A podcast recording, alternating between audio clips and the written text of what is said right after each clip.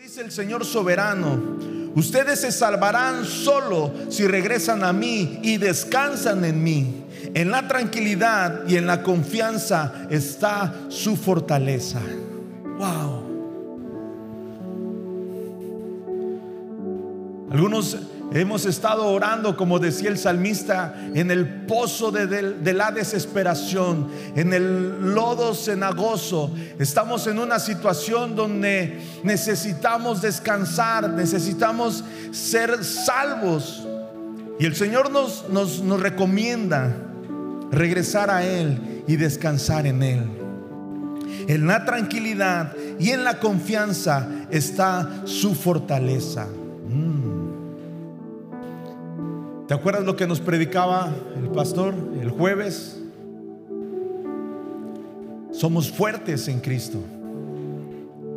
Los problemas tal vez sean los mismos o enfrentemos otros problemas diferentes y ponía este ejemplo, ¿no? De un niño que intenta levantar un peso, supongamos que es un garrafón, ¿cuánto pesa un garrafón? 20 kilos.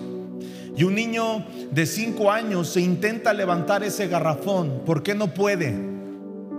Porque no tiene la fuerza suficiente.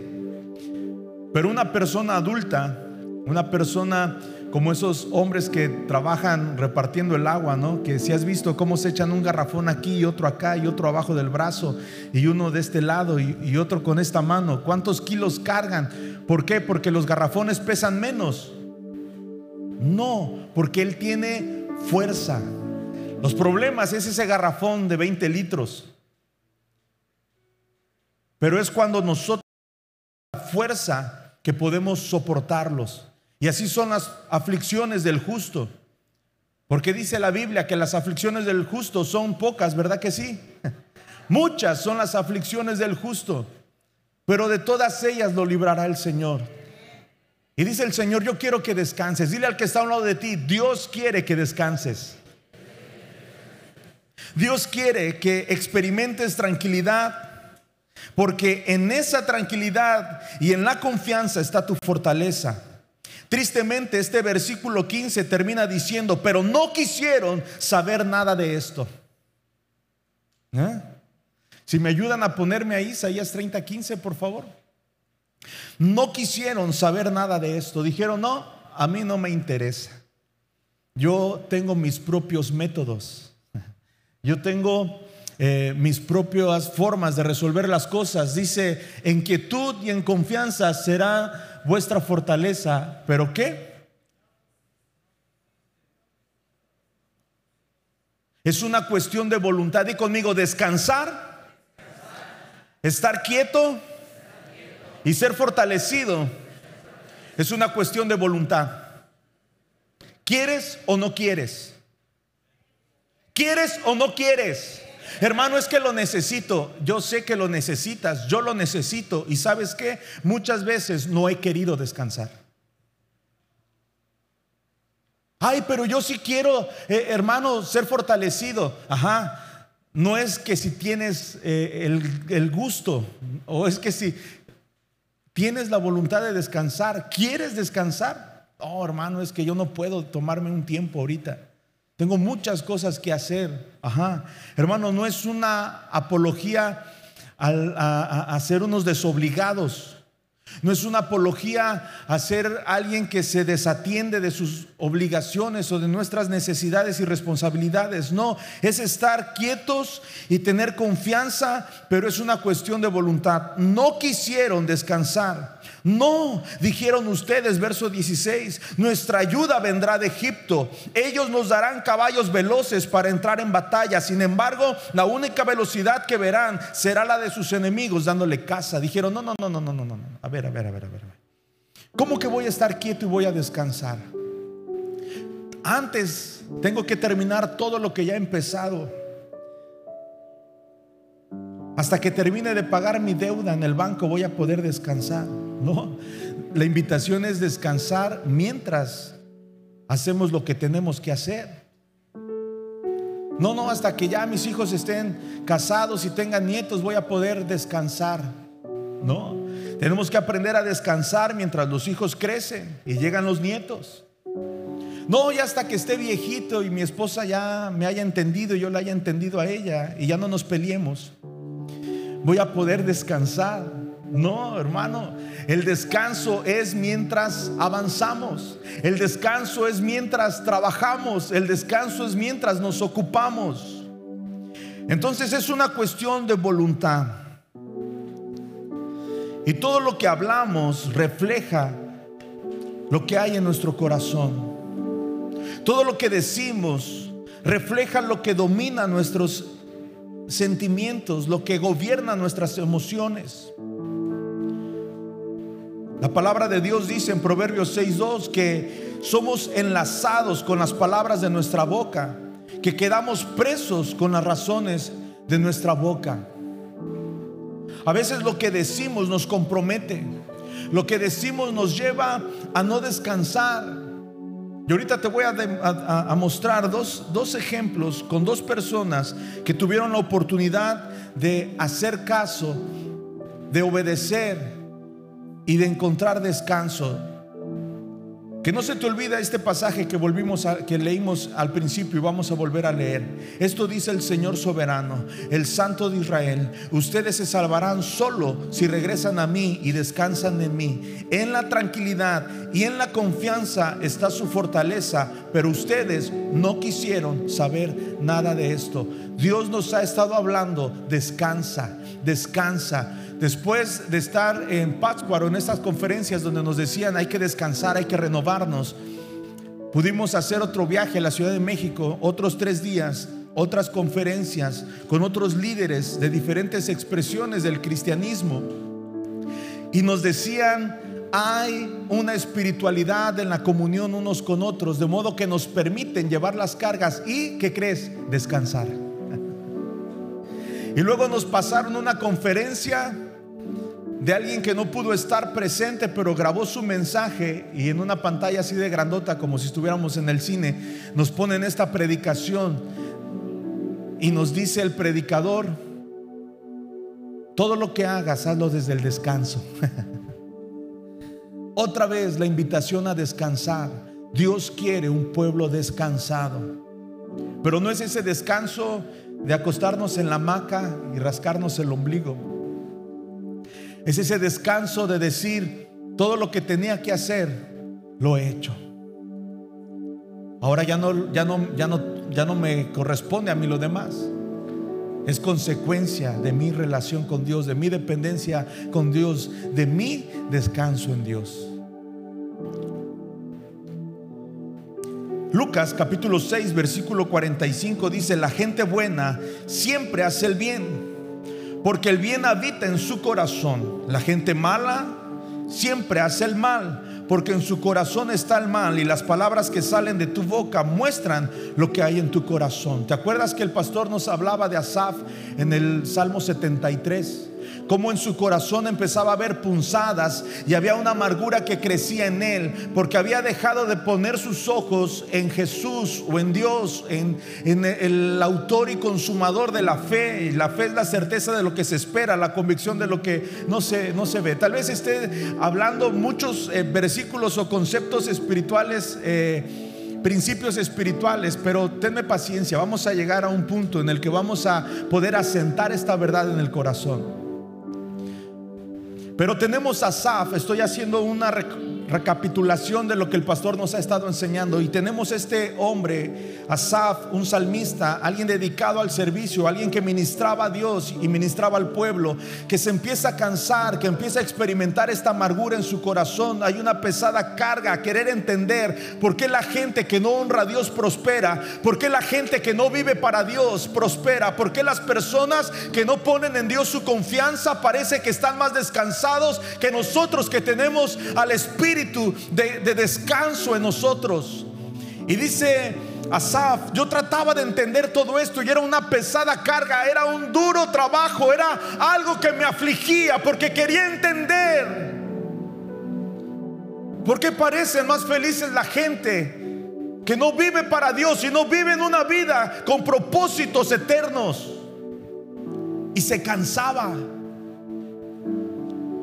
Y Dios esperándolo a que regresara a verlo. Dios esperándolo a que viniera a Él. y volviera a poner sus ojos en él.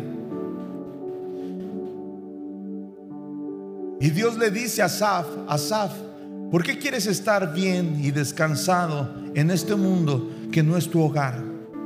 ¿Por qué quieres estar bien, contento y pleno como los hombres perversos que se han alejado de mis caminos si tú no estás a la altura de ellos. Tú no has sido llamado para ser como ellos. Has sido llamado a ser un ministro de mi presencia. Has sido llamado para caminar bajo mi luz admirable. Has sido llamado para ministrar, para ser un mensajero de mi voluntad.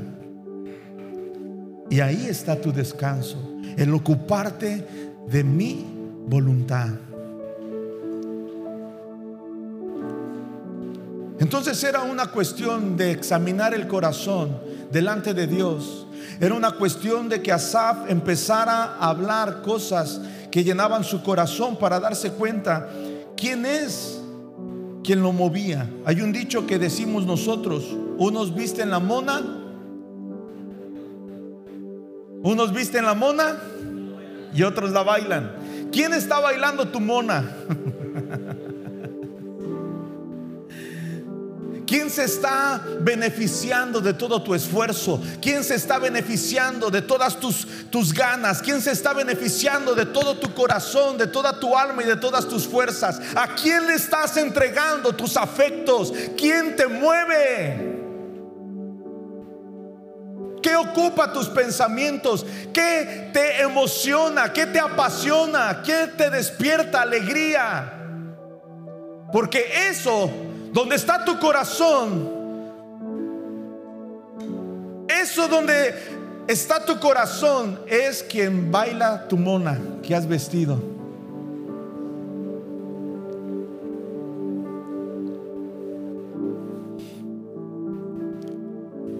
Engañoso es el corazón, dice Jeremías 17:9. Engañoso es el corazón más que todas las cosas, perverso, ¿quién lo conocerá? Entonces, si descansar es una cuestión de voluntad, de mi voluntad, si estar en quietud y en reposo para ser fortalecido es algo que yo puedo decidir, ¿por qué no optamos por el descanso en Dios? ¿Por qué no decidimos por la quietud en su presencia? ¿Por qué no decidimos porque nuestras vidas sean consumidas como una ofrenda viva, santa, agradable al Señor, que es su verdadera adoración, dice el, apóstol Pablo en Romanos 12, 1. Di conmigo, porque no quiero. No es pecado, brother. De hecho, es el principio del arrepentimiento, reconocer cuál es la condición de nuestro corazón. No queremos. No, hermano, yo sí necesito descansar. Sí, pues, todos necesitamos descansar. Todos necesitamos tener una vida con propósito. El despropósito cansa, confunde, fastidia. Pero no tenemos la voluntad. Por eso el mensaje de hoy, y apenas vamos a llegar al título, se llama, ¿cómo se llama? La importancia de un corazón dispuesto. La importancia de un corazón dispuesto. ¿Qué es tener un corazón dispuesto. Tener un corazón dispuesto es estar preparado para lo que viene. Es estar consciente de lo que está por suceder. Ayer fuimos a acompañar a unos amigos a hacer sus compras del súper. Y yo, yo, hasta tuve que ver y dije, ¿qué mes empezamos? ¿Alguien se acuerda qué mes comenzamos? Septiembre, ¿no? ¿Y por qué hay luces de Navidad? ¿Y por qué hay regalos navideños ya ahí en, stand para vender? ¿Eh? Ya hay también del Día de Muertos y todo eso. Pues apenas estamos, no, me, no me apuren a vivir. Quiero, vivir este mes patrio con calma. ¿Para qué me hacen pensar en, ya en Navidad, en, en diciembre, en Año Nuevo? Ya me estresé. Pero el, mundo, el sistema del mundo no nos permite descanso porque nos lleva así. ¿Qué sigue? ¿Qué sigue? Apenas estamos entrando a septiembre, nos queremos poner patrios y ya me dicen que ya puedo empezar a comprar regalos de Navidad. No, espérame, yo no quiero vivir tan rápido. ¿A alguien se le ha pasado muy rápido este año? Y ni nos damos cuenta porque nos levantamos, empezamos el día, comemos, trabajamos, volvemos a comer, volvemos a trabajar. Entre que descansamos y hacemos algo en la casa y luego volvemos a comer y luego nos dormimos. Y al otro día otra vez lo mismo. Y al otro día otra vez lo mismo. ¿Y a qué horas nos ocupamos de nuestra eternidad? ¿A qué horas nos ocupamos de hacer la voluntad de Dios? ¿A qué horas nos ocupamos de vivir una vida porque sabes, tu vida no es para que tú la vivas. Isaías 43 dice, para gloria de mi nombre los he creado. ¿Para quién somos? ¿Para quién somos? No, yo me debo a mis hijos. Sí, brother, sé un buen padre. Eso le da la gloria a Dios, pero tú no te debes a tus hijos. No, yo me debo a mi viejito porque, ay, cómo me... Mira, sé una buena esposa. Ama a tu esposo, honralo. Pero tú no te debes a tu esposo. No, yo me debo a mis negocios. No, sé un buen mayordomo, sé fiel, sé un buen patrón. Pero no te debes a tus negocios. El humanismo nos ha dicho, ay, Dios te creó para cosas extraordinarias, sí, darle la gloria a Dios, para gloria de su nombre, Él nos creó. Hermano, pero yo quiero ser un hombre de negocios, sé un hombre de negocios que viva para darle la gloria a Dios. Oh, hermano, yo quiero ser el mejor especialista en mi ramo. Claro, brother, y Dios te va a dar la gracia y se te van a abrir las puertas, pero hazlo pensando en la forma en la que vas a darle la gloria a Dios con tu progreso. Porque ahí, ahí es donde el pasaje de Isaías 30, 16 toma sentido cuando le dices, no, no, no, no, no, yo lo voy a hacer, pero le voy a pedir ayuda a Egipto porque Dios pide mucho, Dios pide todo mi corazón, toda mi alma y todas mis fuerzas y no quiero dárselas. Mejor negocio con Egipto. Egipto no es el infierno. Los entendidos el que tenga oídos para oír, que oiga. Cuando la Biblia habla de que no descendamos a Egipto o que no hagamos alianzas con Egipto, algunos dicen, oh, es que es el mundo y, allá está la idolatría y están. No, no, no, no, no te, no te confundas. Lee tu Biblia. ¿Quién quiso ir a Egipto antes que eh, salieran de ahí? Abraham tuvo la necesidad de ir a Egipto. ¿Por qué? ¿Por qué? Tenía hambre. Y hubo una gran sequía.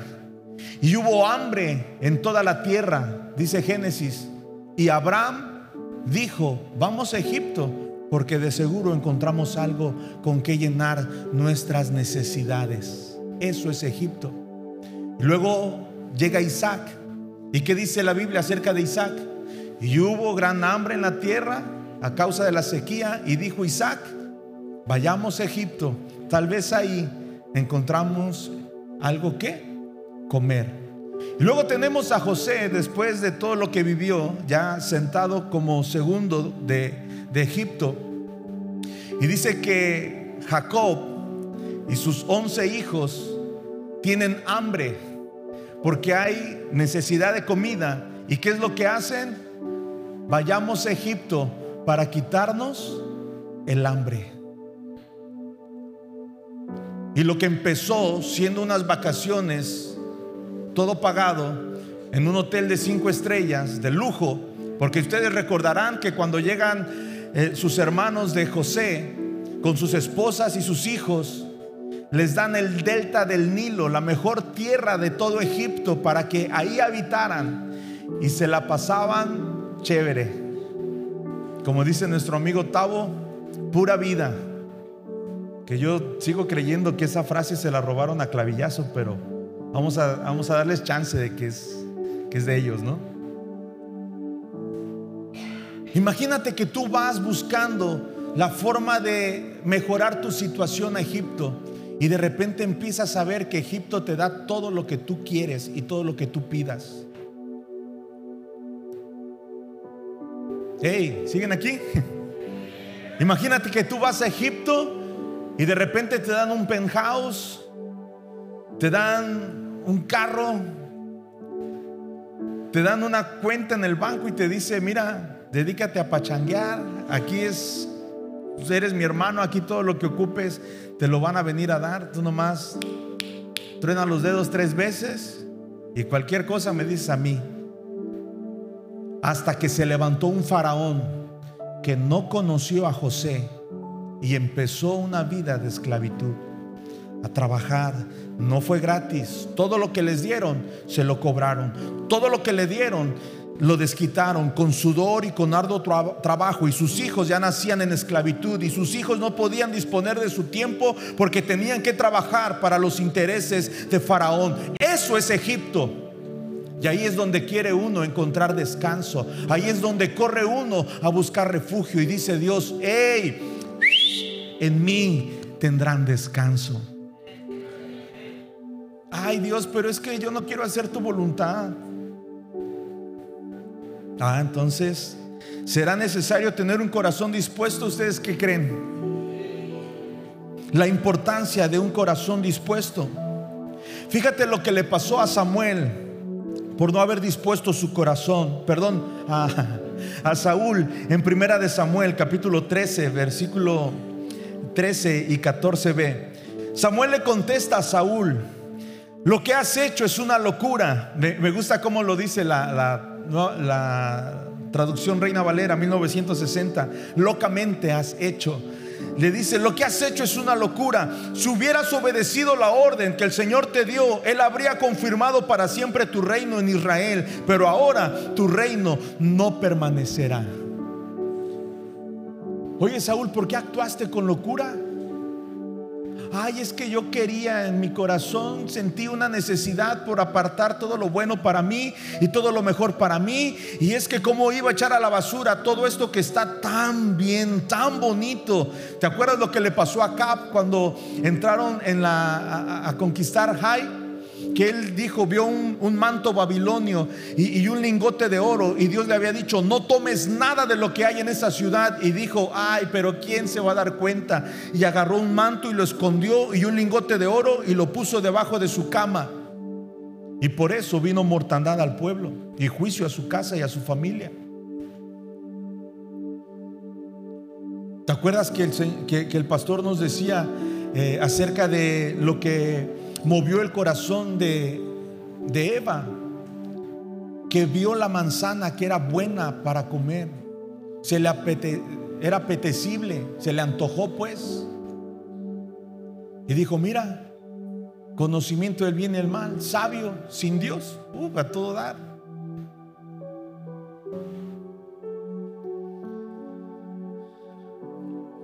Hay otro hombre que muchas veces Dios ha usado su vida para tratar y apretar tuercas en mi corazón.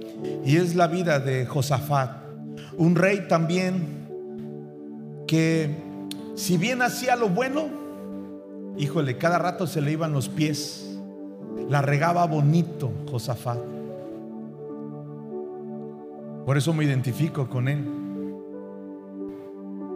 También a mí como a él a veces Pensamos más rápido de lo que podemos procesar en nuestro espíritu y hablamos lo que pensamos y quedamos presos en los dichos de nuestra boca o lo que hablamos refleja lo que hay en nuestro corazón. Y fíjate que viene Josafat, bueno, te voy a, te voy a leer Segunda de Crónicas, capítulo 18, versículo 1 y 3. Tenía pues Josafat riquezas y gloria en abundancia. ¿La estaba pasando mal Josafat? No y contrajo parentesco con Acab. ¿Alguien sabe quién es Acab? ¿Se los explico o si se dan una idea? Era esposo de Jezabel. Entre Acab y Jezabel perseguían a los profetas y los mataban. Y Acab tenía un corazón inclinado al mal y no quiso seguir los caminos de, de Dios. Ese era Acab. Y Josafat dice, oye, ¿por qué no hacemos amistad tú y yo? Te voy a evangelizar, te voy a ganar para Dios. Y acá influye mucho en el corazón de Josafá. Y Josafat dice, teniendo abundancia, riquezas en todo, eh, hace alianzas con, con Acab. Eh, se casan un, un, hijo de Josafat con una hija de Acab. Después de algunos años descendió a Samaria para visitar a su amigo. Como que, oye, estoy aburrido. Aquí no pasa nada, pues como honramos a Dios, buscamos a Dios, caminamos en su... Como que nos hace falta algo emocionante, ¿no? Como que y empieza uno a buscarle tres pies al gato. Y quieres jugarle al vivo y vas a, donde habías hecho alianzas, a donde estaba inclinado tu corazón, le das caso a tu corazón, sabiendo que es engañoso y perverso. Y cuando desciende y lo ve acá, dice, mata muchas ovejas y bueyes para él y para la gente que venía con él. Y subraya esta palabra, y le persuadió que fuese con él contra Ramón de Galat. Lo persuadió. Le dijo, oye, ya que estás aquí, ¿por qué no vamos a echarnos unas chelas? Ay, no, ¿cómo crees? Pues si me ven los hermanos, no, hombre, ¿quién te va a ver? O las compramos y nos las tomamos en tu casa para que no nos vean. Y ahí estuvo insistiendo. Y le hizo como el meme. Si ya sabes cómo soy, ¿para qué me invitas? O sea, ¿para qué? Y persuadió. Y le dijo, ¿sabes qué? Vamos a, desbalagarnos un poquito, hombre, Josafá. Ah, no seas tan persinado, hombre. No seas tan religioso, Josafá. ¿Qué tanto es tantito? Ah? Una no es ninguna. Y persuadió su corazón. De por sí, Josafat Quería poquito, pues. Y lo persuadió. Y le dijo, ¿quieres venir conmigo contra Ramón de Galat? Fíjate lo que responde Josafat. Ay, Josafat. Y él le respondió, yo soy como tú. A ver, a ver, a ver, a ver, a ver. ¿Cómo? ¿Josafat era como Acab? No, pero quiso ser buena onda. Quiso ser políticamente correcto. No quiso hacerlo sentir mal. Y no le quiso decir, hey, ¿cómo voy a andar yo en tus caminos? Tú tienes un corazón inclinado al mal. Tú no amas ni honras a Dios ni quieres hacer su voluntad. ¿Cómo crees que yo voy a ir contigo sabiendo que mi Dios me ve y que he dado mi corazón para Él y Él tiene mi corazón y mis pasiones? Tú y yo no somos iguales.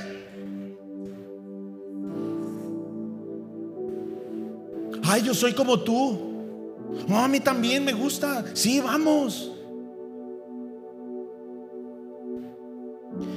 Yo soy como tú y mi pueblo como tu pueblo. Iremos contigo. Vámonos, yo las pago. Ay, hombre, yo te las invito, tú tómatelas, pero yo, mira, yo soy buena onda. ¿Sabes qué le pasó a Cabe en esa batalla? ¿Sabes qué le pasó? Lo mataron. Porque Dios le había dicho, ni te atrevas a levantarte en contra de Robot de Galat. Él sabía que no estaba haciendo la voluntad de Dios. Josafat pudo, como otras veces, haber consultado a Dios. Sí, Josafat es el mismo rey que le dice, Dios, ¿qué voy a hacer contra todos estos enemigos que me han rodeado, que están contra mí? Señor, yo tengo un ejército dispuesto para la batalla. Solamente dime si quieres que yo vaya y pelee. Dime si me vas a dar la victoria. Y Dios le dice, no, Josafat. Organiza tus músicos, ponlos delante del ejército y sigan avanzando y adórenme y clamen a mí. Y mientras el pueblo adoraba y alababa a Dios, sus enemigos se, se derrotaron entre ellos, pelearon entre ellos y, ya no hubo contra quien pelear, solamente fueron a tomar botín. Ese era Josafat, un hombre que una vez fue con su compa Acab y ya andaban perdidos en el desierto y le dice a Josafat, oye Zanca, yo ya no quiero seguir caminando, ya dime hombre, si, si, y dice, mira, vamos a buscar a alguien a quien consultar, van a buscar un profeta y está Eliseo, y está Eliseo tomándose una Coca-Cola y un pan dulce en la tiendita de la esquina y lo encuentran ahí le dicen, oye, no, no es cierto, no estaba tomando coca ni pan. No digan amén. Y le dice Josafat, oye brother, fíjate que Acab tiene un problema, pero pues como él sabe que no puede pedirle nada a Dios porque pues no tiene cara con qué pararse delante de Dios. Pero hazme el paro, yo vengo con él y ya estamos cansados, mi ejército ya está cansado, ¿cuánto nos falta para llegar contra nuestros enemigos? Y le dice Eliseo, mira, Acab, solamente porque viene Josafat contigo y lo respetan en el cielo, te voy a decir lo que tienes que hacer. Wow, ese era Josafat. Pero tuvo sus cinco minutos, como tú y como yo a veces, por no disponer nuestro corazón. Que matan a Cap. y, me da risa cómo empieza este, el capítulo siguiente, el capítulo 19. yo veo a Josafat que viene escurridito, como cuando tú sabes que la regaste, ¿sí o no? Viene Josafat escurridito es más, le dijo a su chofer, ¿sabes qué? No le des por ahí. No, pero es que es el camino más rápido. Sí, pero ahí vive el profeta. Dale la vuelta. Siente que nadie lo vio.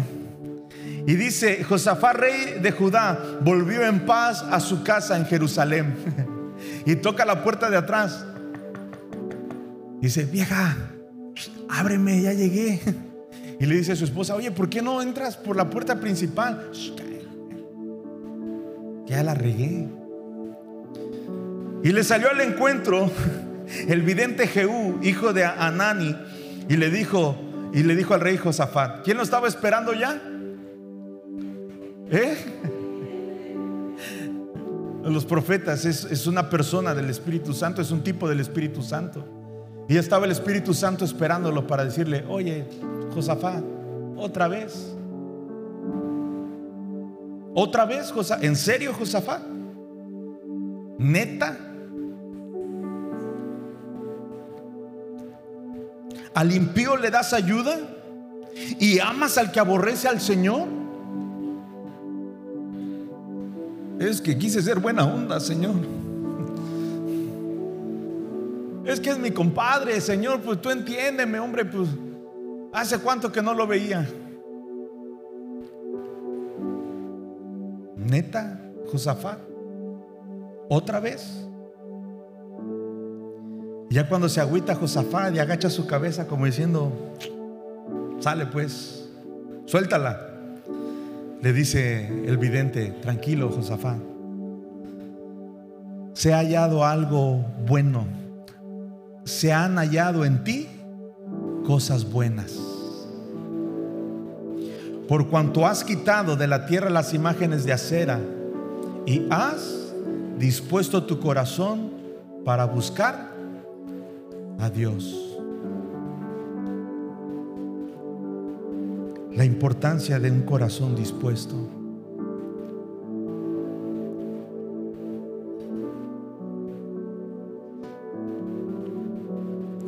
Tú puedes ver a alguien que tú dices, pero ¿cómo es que Dios lo sigue usando. ¿Cómo es que, que, yo vi todo lo que hizo? Y porque, hermano, tener un corazón inclinado a Dios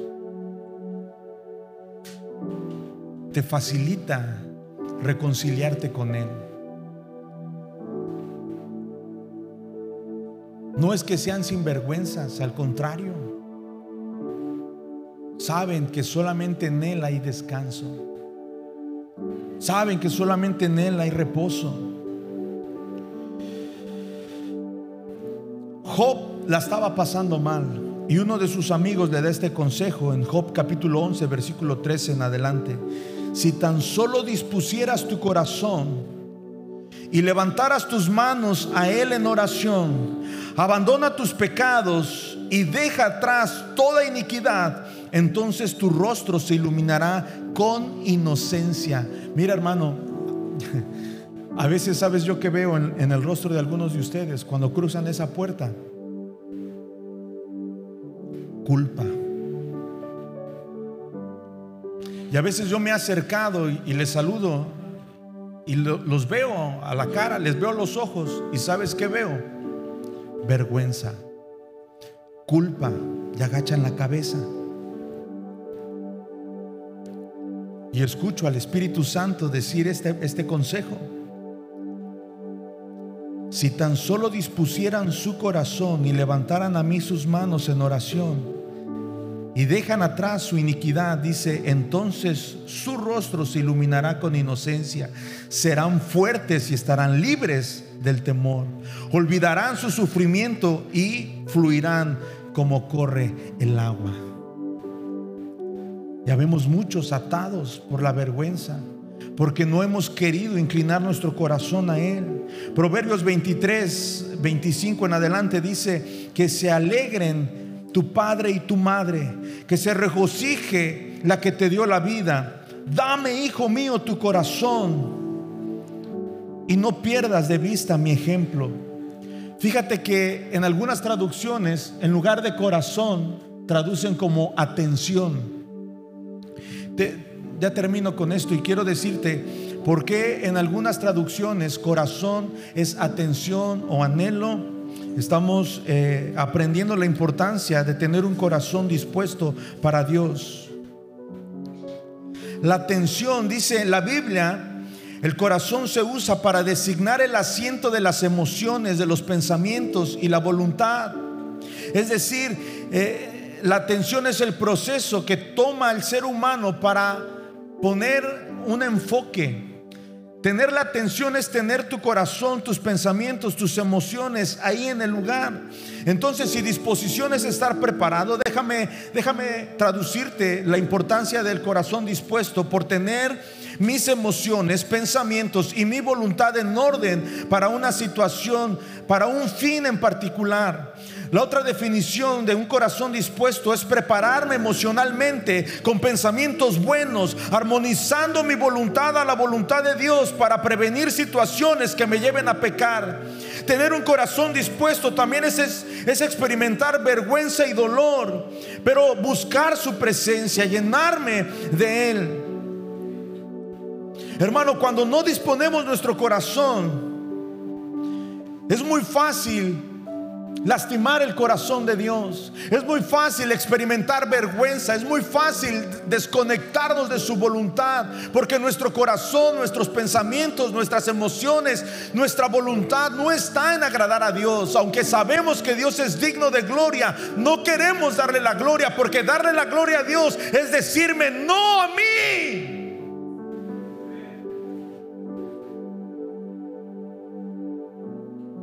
Y negociamos y le decimos, ok, ok, ok, te voy a dar 50 y 50. Ay, no, pues Dios es, no, ¿cómo lo voy a dar? 55 y 45, ¿va? ya te estoy dando más. Y empezamos a negociar. Y Dios dice, mira, yo no tengo problema, si quieres quédate tú con el 100. Tú me necesitas a mí. Yo sin ti sigo siendo Dios. Pero tú sin mí no eres nada. No eres más que un corazón y tripas queriendo echarle ganas y cruzando los deditos para que todo te salga bien. Eso es lo que eres sin mí. Eres una bola de buena voluntad. Pero yo contigo y tú en mí, eres imparable. Eres más que vencedor.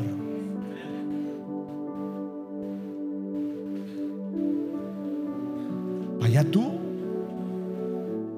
Y Dios nos está dando una oportunidad, iglesia, para disponernos a Él.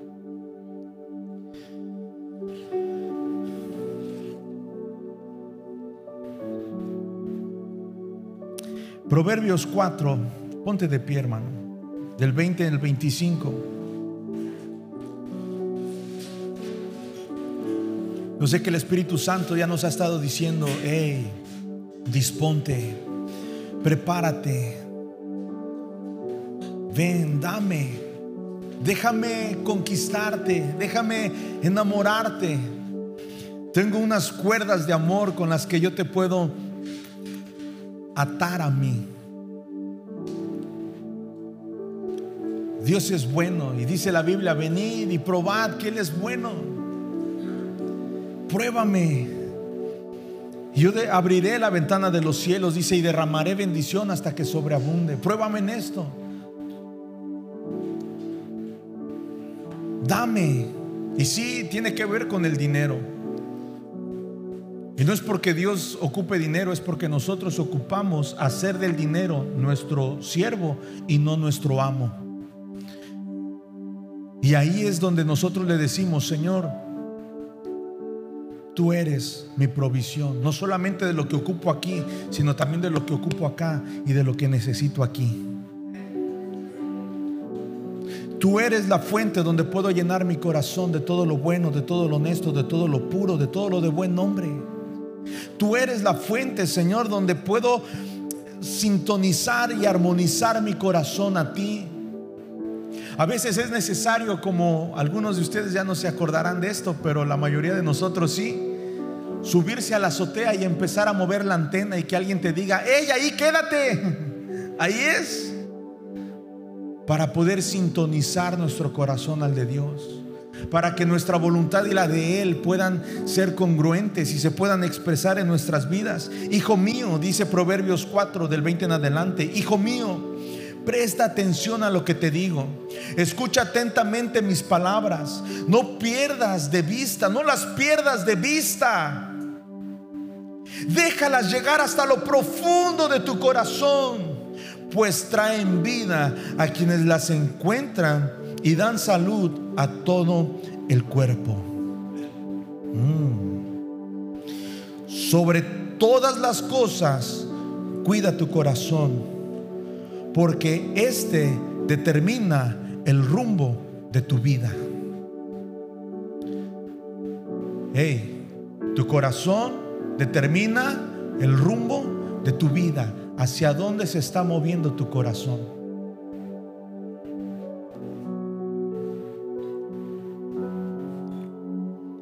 Evita toda expresión perversa, aléjate de las palabras corruptas, mira hacia adelante y fija los ojos en lo que está frente a ti. Mm.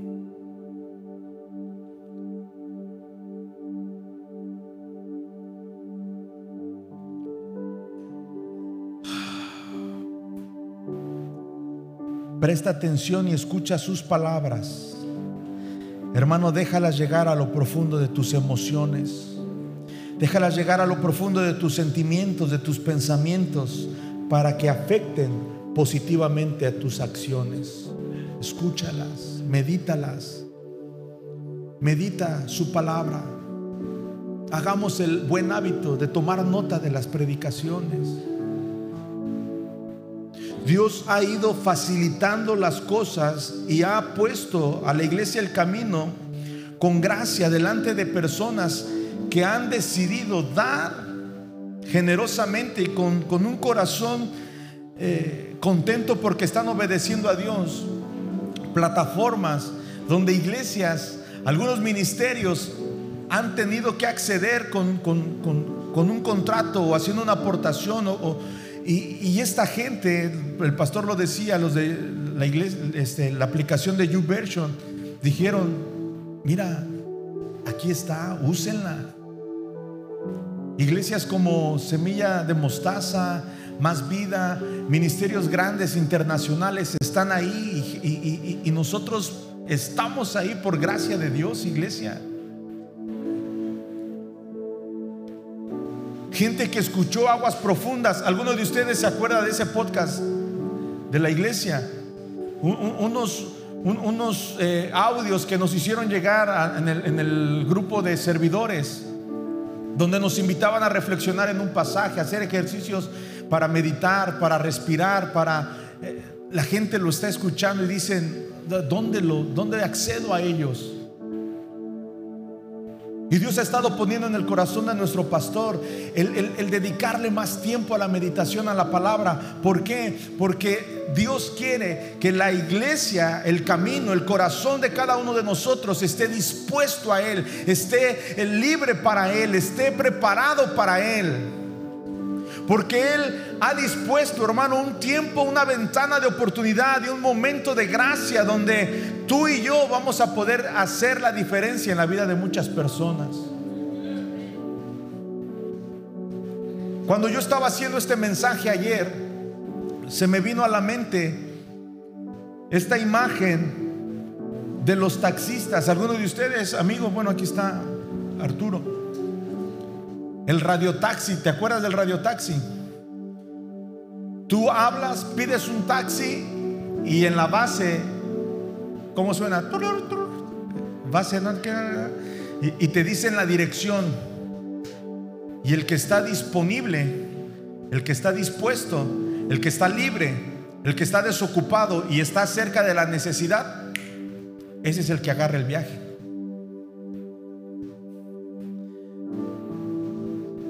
Por eso es que Dios ponía esta palabra en mi corazón diciendo, Jera, yo quiero que mis hijos estén disponibles, que su corazón esté dispuesto, que estén libres y que estén escuchando la necesidad porque van a oír y se van a mover.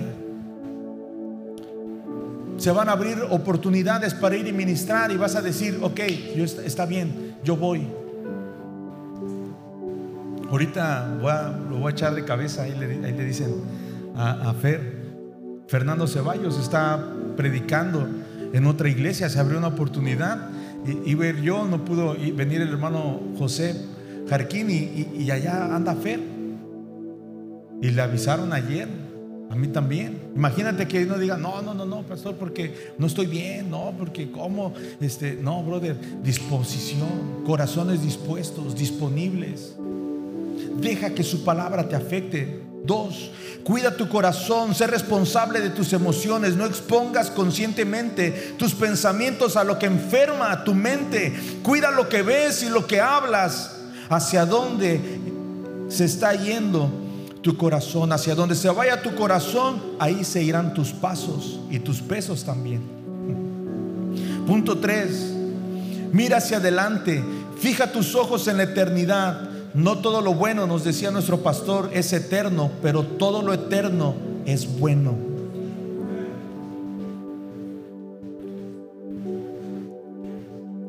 Déjame hacerte una última pregunta, hermano. ¿Con qué sueñas? ¿Con qué sueñas? ¿Con quién sueñas despierto? Ay, ¿cómo será sentarme en un carro nuevo, recién sacado de la agencia? ¿Cómo me veré en ese carro nuevo paseándome por Cihuatanejo? Está bien, brother. Nada más dame ray cuando lo tengas. Pero ¿sabes luego qué te dice tu corazón? ¿Y a poco si vas a querer pasear a, tu esposa? No, pues carro nuevo, te vas a ver bien guapo. Consíguete una, una nueva, también como tu carro nuevo, para que la pases ahí.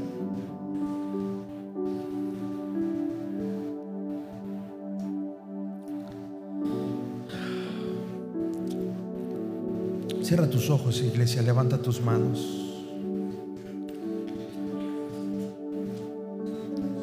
Sus amigos le dieron un consejo a Job. Y el Espíritu Santo nos da este consejo a ti y a mí en esta mañana. Dispón tu corazón. Levanta tus manos. Ora. Abandona tus pecados. Deja atrás toda iniquidad, corrupción, maldad. Y entonces tu rostro se iluminará con inocencia estaremos fuertes, seremos libres del temor y olvidaremos, dejaremos atrás nuestro sufrimiento y seremos libres como el agua que corre. Amado Espíritu Santo, ven. Tú has estado trayendo convicción en estos minutos a nuestro corazón de aquellas cosas que no podemos estar negociando que no podemos seguir consintiendo, Señor, que no podemos ser como este Josafat, tratando de ser buena onda con una cap, Señor, y que por eso nos metamos en problemas. Interrumpamos nuestra comunión contigo, Señor, Límpianos, lávanos de nuestra maldad. Ora por la persona que está a un lado de ti. Si tú tienes la necesidad de que alguien ore por ti, levanta tu mano derecha. Si tú dices, a mí como me encantaría en este momento recibir una oración porque yo sé que mi corazón se está desconectando, deja tu mano ahí arriba. Para los que nos visitan por primera vez, si hay alguien que viene por primera vez a este lugar, eh, tal vez te, pusieron una calcomanía, de este lado eh, hay, un, hay, un, lugar preparado para que puedas venir y, pasar a recibir también un tiempo de oración especial. Hay una invitación para ti. Si no hay nadie, no hay, no hay, no hay nuevos, Creo que allá atrás hay alguien nuevo. Si quiere pasar, pase por aquí. De este lado hay un lugar para usted preparado. ¿No? Ok, bueno. Ok, iglesia. Entonces, todos con sus ojos cerrados. Ahí, este, si tú quieres que oren por ti, levanta tu mano derecha y dile, Señor, yo quiero eh, dar mi corazón una vez más. Yo decido disponerme a ti una vez más. Decido disponerme a ti una vez más. Toma cada uno de mis pensamientos. Toma cada una de mis emociones. Toma cada uno de mis argumentos, Señor. Y examínalos. Filtralos, Señor, por tu voluntad. Y si son cosas que no te agradan, que me van a apartar, que, que me van a desenfocar de ti, Señor, yo las entrego. Yo las rindo hoy a ti, Señor. Yo las entrego a ti. Si las quiero, Señor, pero no las quiero conseguir de ti.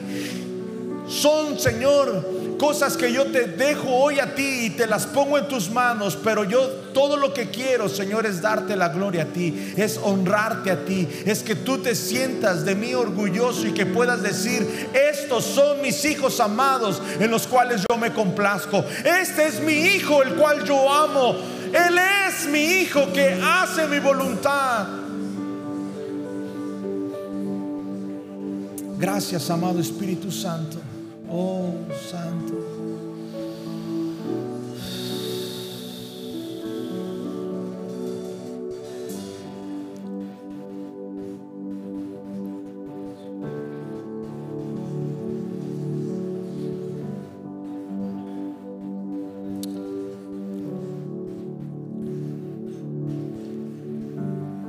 Mira, iglesia, estamos despedidos